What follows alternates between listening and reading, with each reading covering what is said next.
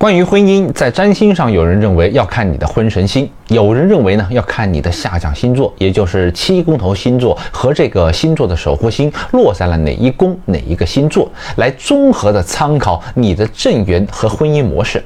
那么今天呢，我们先讲讲婚神星。婚神星的符号呢，上面是两个交叉的十字，下面呢是一个十字。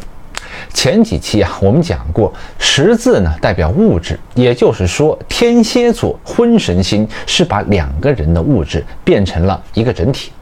这就是婚神星在告诉你，婚姻只约定守护物质世界的财产，身体并不受限制，什么精神出轨之类的，也不保护感情世界里的永恒不变。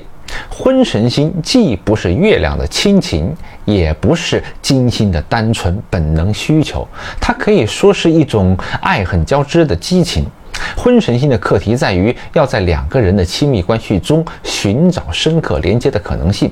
它包含了人际关系中最纠缠的就是权力啊。金钱呢与性的这种连接，婚神星在占星学中的设计就是为了人而设计的。如果啊，我们想要进化，能够到了解宇宙更高层次的智慧，包括什么叫放下呀，什么叫提升啊，什么叫疏离呀，什么叫大爱？如果单凭一个人是很难了解的，因为我们不知道自己的极限在哪里。可是呢，我们透过跟别人产生的连接，尤其是。透过婚神心这种纠缠而复杂的深刻连接，我们才能知道我们的性格与潜意识中最脆弱、最放不下的贪嗔痴慢疑的那一面。一个人独修其实很容易，如果我们把一个在深山里面独修的出家人抓出来，塞给他一个老婆，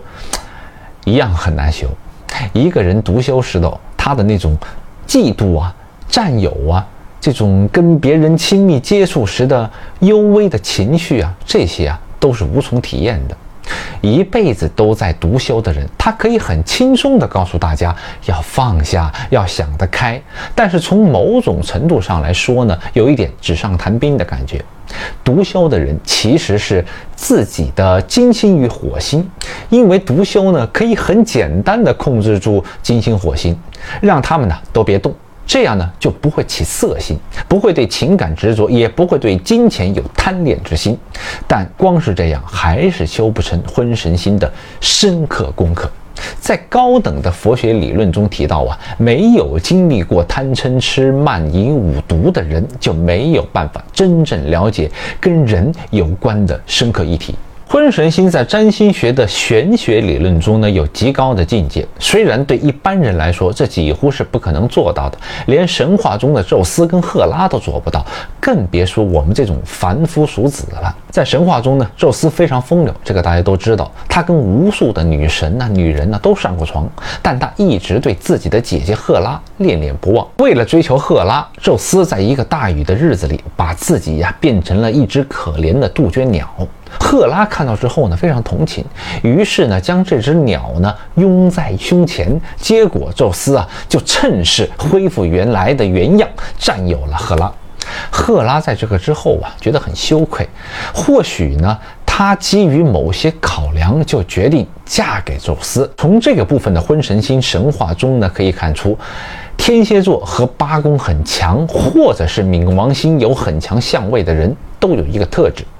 婚前的性跟婚后的性会有很大的不同，原因在于性这件事并不属于婚姻，婚姻其实是扼杀情欲的制度。大家常说婚姻呢是恋爱的坟墓，其实不然，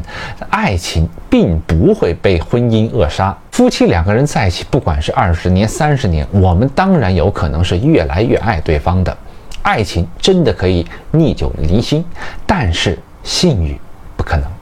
所以啊，婚姻并不是爱情的坟墓，但是它一定是性欲的坟墓。虽然宙斯非常风流，但是他唯一的一封情书是写给赫拉的，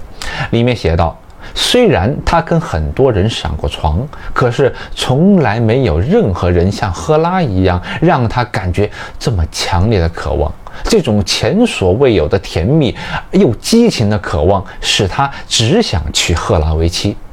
这种性欲的激情让宙斯觉得自己深深爱上了赫拉，但两个人一旦结了婚之后呢，宙斯对赫拉的性欲就立刻消失了。新婚没多久，宙斯就开始在外面到处偷腥，让赫拉震怒不已。在希腊神话中，赫拉在婚前那是众所周知的大美女，她散发的肉体魅力，连情场老手宙斯都无法抗拒。因此，宙斯跟赫拉结完婚以后。就没有生下任何的子女，这件事情其实相当的不可思议。这或许呢，只能说明了一个事实：婚姻不见得会扼杀爱情，但婚姻绝对会扼杀性欲。人类文明不愿承认的秘密是，婚姻制度扼杀了情欲。可能代表人类真的很努力地维护一夫一妻制，为了一夫一妻制带来的共有财产呐，带来的这种安全感，带来的这种子女，带来的亲情，甚至可能会带来历久弥新的爱情。